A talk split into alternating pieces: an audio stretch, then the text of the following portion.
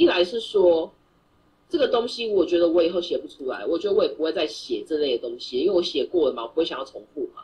然后我觉得我也没有在那样子的方式再去进行一次女性暴力书写的挑战。但是我也敢说啦，呃，七年级的女诗人也不会有人想象我在写这类的东西吧？因为情诗比较好卖呀，大家比较喜欢情诗啊，对吧？那谁要看你这么沉重的暴力书写，然后里面全部都是那种人性扭曲跟黑暗的部分，谁要去看那个东西啊？譬如说我盖美拉挑的第十首，哦，盖美盖盖美拉的女帝，其实可以发现到说，哎，其实这里面蛮多是我自己个人的一个把自己带入的部分。那其实他在讲的是一个女性对于她的命运的反抗，她如何从被压迫者成为。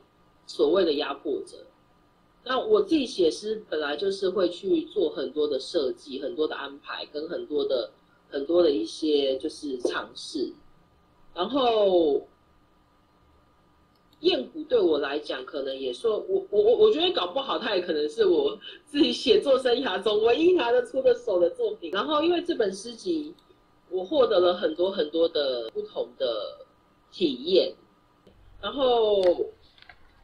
因为这本事情让让让我可以跟更多的朋友认识跟相遇，尤其是我刚刚讲的嘛，很多人完全不认识我的状况，然后包含那个时候上上电台，而且他们都是主持人看到之后非常喜欢，非常惊艳，然后爱不释手，然后约了时间访谈，然后连那个连连出版社老板都都说哇，这真的是太。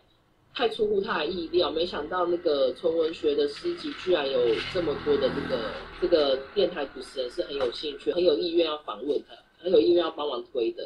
然后甚至我在上其中一个电台节目的时候，那个主持人就讲说他已经连续半个月每天都在他的节目开场中先念一首我的诗，就超感动的哎，真的很感动哦。然后再来就是。再来就是我刚讲的嘛，有哎，因为 Seven Seven 通路的关系，然后有一些不认识的人啊，对，这是完全没有想到我的一个心念，其实让这本诗集的命运，我改变他的命运。我我相信有很多人是因为这本书才更认识我的，才才是应该不是更认识，是知道我是谁，然后才跑去想说，哦，原来这个人以前叫冯雨山呢。没有，冯雨山以前写的东西也非常好看，好不好？真假的？我都有，我都看。没有吧？我觉得这一次的这个风格是我自己还蛮蛮喜欢的。然后你说我们在讲是命运，因为我本来就其实是一个蛮宿命论的人，蛮命运论的人。然后我是一个还蛮悲观的人。然后我相信很多时候都有命运这件事情。但是我我的意思是说，我一直在做的事情是我如何在这种就是命运之中，然后与命并与命运。为之对抗的的的一个人，就是就是我还在跟命运对抗。我相信我们应该都是，就是还有大家嘛，大家应该都是。就像我觉得你刚刚讲一个非常重要的，就是你重视他，然后重视燕子，然后所以让他把它好好的，你的这个创作把想要把好好的呈现，甚至完美的呈现，都对你的创作这个负责，然后让可以让他。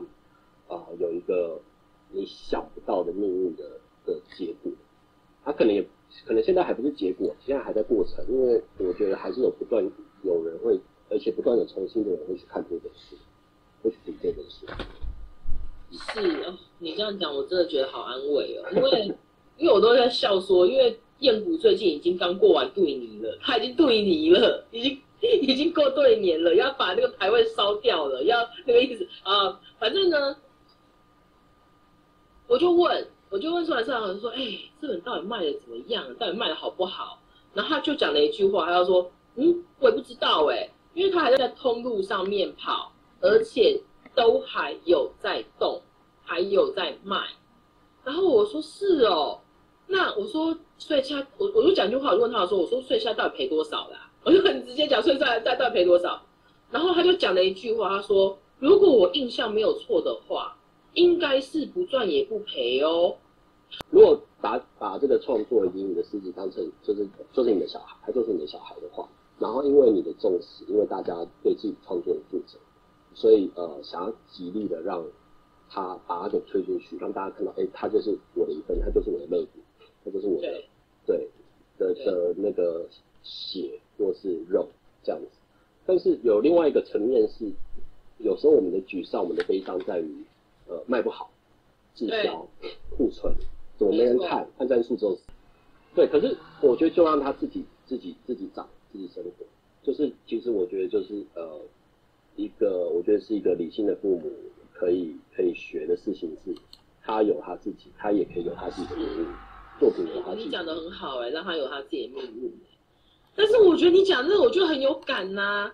就是我之前也跟龙佳开玩笑，我说妈呀，贴个自拍照，然后几百，就是可以上百赞，然后贴个贴个写一首诗，天哪，只有一二十赞。我比较想要大家看我的诗啊。对，我觉得可以回到您开始讲的那件事情，就是写这件事，有可能是我们身不由己。它可能是我们就是被出生就被赋予的感一个一个不同于常人的感知。那呃，所以在这个情在某个程度上，我们又希望这个感知能够被最大公约数的人知道，被最大公约数的人秀秀体会到。对。所以就是我们也会期待有暗赞嘛，期待有分享，期待真期待畅销。那其实我觉得呃，这个嗯，真的可遇不可求，然后很多都是需要。机遇，或一个鸵鸟在讲那么好，才会讲那么好。然后我像对抗，我为了对抗盖美拉这么好，这么厉害，哎，我觉得盖美拉在我刚刚有没有想要那个思彤一直在讲的时候，我刚刚有没有想要就把它拿来反？发现盖美拉的编排跟前面很不一样，它是黑色。哎，有看到我这么多的那个标志吗？不知道今天有机会讲到盖美拉的这个特别的编排，就是它还有一个底色。然后有一个特别的设计，一直延续到后面的把。我觉得我在读盖美拉的时候，其实一直觉得它就是作者自己的一个叙事，因为我觉得写作都是对自己的呃，对自与自己的对话还是更多的。对。那我也对抗盖美拉这么恐怖、这么长的诗，我之前也挑了一首篇幅不短，但其实就像人类看到巨人一样，只好弱弱小声的说一下我这一首行动派。啊。这一首其实蛮简单的，应该没有人看不懂吧？对，我就懒得讲了，我下一首没有。那简单来说，就是这个世界很烂，你要很可爱，然后就被当韭菜这样子的一首诗。但是我们主管再怎么可爱，都是可爱的韭菜而已。对，好，可以，我觉得这样我可以。然后其实我这几天重新看我自己的诗文集的时候，发现行动派应该是少数比较正向的一一篇作品。那最近听到有些读者有回馈说，靠背里面啊都还蛮不正经的，乱写一通啊，很不像诗集。那我觉得这大概也是我的命运，我人生的命运就是这样对待我的。那不知道大家我们会不会先翻一下这个靠背，或是有看过？然后如果也没有的话，右边的那个连接里面有一首鸡说，那鸡说和应应该是下一篇吧，蚕宝宝都是在说类似的事情，它的篇幅都没有没有太短，这边我就懒得念。没看过可以先荧幕试航一下。其他故其实它故事很简单，那我就是分两篇叙述，呃个别的一个荒诞的一个经验的，就是鸡说里面讲说我自作主张跑去买鸡蛋啊，然后期待它能够孵出一只有用的鸡，那没想到超市里面的鸡蛋根本没没办法孵出小鸡。那另外蚕宝宝那篇则是说，呃我我养的蚕，最终都只能活到蛹而已，从来没有看过飞蛾破破蛹而出。这两个故事大概很好笑，但其实我都在说我自己。好，这我们现在进入第三题了，失踪的命运。好，然后我是那个在超市被期待孵出鸡的鸡蛋，我也是那个毕生无法破蛹的蚕。那命运给了我这样的一个玩笑，命运让我当颗鸡蛋，却被一个小什么都不懂的屁孩给买走。可是问题是，超市里面的鸡蛋就是废物嘛？然后蚕宝宝它就一定没办法幻化成蛾？不是。它其实不是的，只是它到了一个错的位置，就是那个屁孩的手上，所以他们的命运就废了。这这是其实这是另外一层的意思。那其实这本书，我这本书很多的故事都差不多这样的意思，再再去论述，再去再去谈的。那看似非常荒谬的一些蠢事啊，实际上是试图我想要描绘那个靠背的这个事情。靠背其实这这两个字，它不是就是脏话的靠背。其实我在开始设计的时候，它就是靠在背上旁边，那个靠近临近的那个那个感觉。但另外一方面，我想营造那个荒谬感，或者是营造那个喜剧谐星的那个，所以就是靠背。那刚刚也提到我的作品喜欢藏一些东西，那最早也是为了藏而写，所以这这件事以及这些事，应该算是这本书里面藏的其的一些点。可能在座有读者会觉得这本根本看不出来啊，不过我真的觉得没关系，我真的觉得没关系，看不出来也很好，可以只读那些好笑的故事，然后笑一笑。就像我们看那些整人的综艺节目啊，别人的悲剧都是我们的喜剧，我们对着那个跌倒的人哈哈大笑。然后可以活得到活下去的能量，我觉得这样真的非常好。那这也是我在诗里面所藏的一个秘密。那另外想要请教思彤，就是你的诗里面有没有什么呃传递一些特别的你想要讲的秘密？然后或者是说呃，就是你的诗，你想要把一些东西也想要从在诗里面呈现出来，但是又不想那么明显。哦，我一直以来都是这样子的人呐。我早期的剧就是这样搞的啊，就是我把我很多的东西都塞在里面呐，都把它藏在诗里面。但是我觉得这么讲吧，我觉得你这样命运这件事情，就让我想到一件很好玩。譬如说，像我在看靠背里面的，你说鸡说啊，然后蚕蚕宝宝啊，什么这些什么，就是你会读到的是一种荒谬，他怎么会这么的荒谬？然后这个荒谬是你会觉得哈哈，就是哈哈哈哈笑着笑着我怎么就哭了的那种荒谬。然后你再把它拓展去看，你会发现到，妈呀，这就是生命的本质啊！我自己觉得你的在写的那个事情，好，不管是你在写写写那个那个养鸡啊，因为那个超市买的蛋，它根本就不是不是不是能够孵化的嘛。然后你产宝宝啊，然后你养到那个没有产，你养到那个产宝宝养到没有，然后没养到那个陈雪养的整个爆爆仓啊什么的，那这种东西就是非常荒谬的事情啊！这就我觉得这就很蛮蛮接近人生这个本质，生命的本质就是荒谬。像我刚刚讲的，怎么笑着笑着我就哭了呢？对，所以我觉得你的东西也有这样的部分。其实你也是一个像我刚刚讲的，你是一个还思考很严谨的人。然后你在思考、在设计、在布局的时候，你有你自己的逻辑，跟你有自己的部分，那这是我觉得是很棒的。然后我看到，我其实看到这这个你讲的这两篇的时候，我就是我就是深深感到的是那种对于生命本质的一种不可不可，就是你不可掌握性以及那种荒谬的部分的一种，呃，算是你的一种表达方式吧。但我觉得啦，问你吼，你真的是很有资格讲这件事哎，因为你爸爸毕竟这可以讲了吼，你爸。然后没有，我只是一个不孝子。不是啊，你爸是一个就是这么厉害的命命命理老师、命理大师，那你自己相信命运吗？对吧？等一下，你现在问我吗？对啊，好好。所以我说你最有资格讲这件事情，你非常有资格。你爸就是家喻户晓、很知名的命命理界的大师啊。我要接什么？等下就在我的讲稿之外，让我查一下。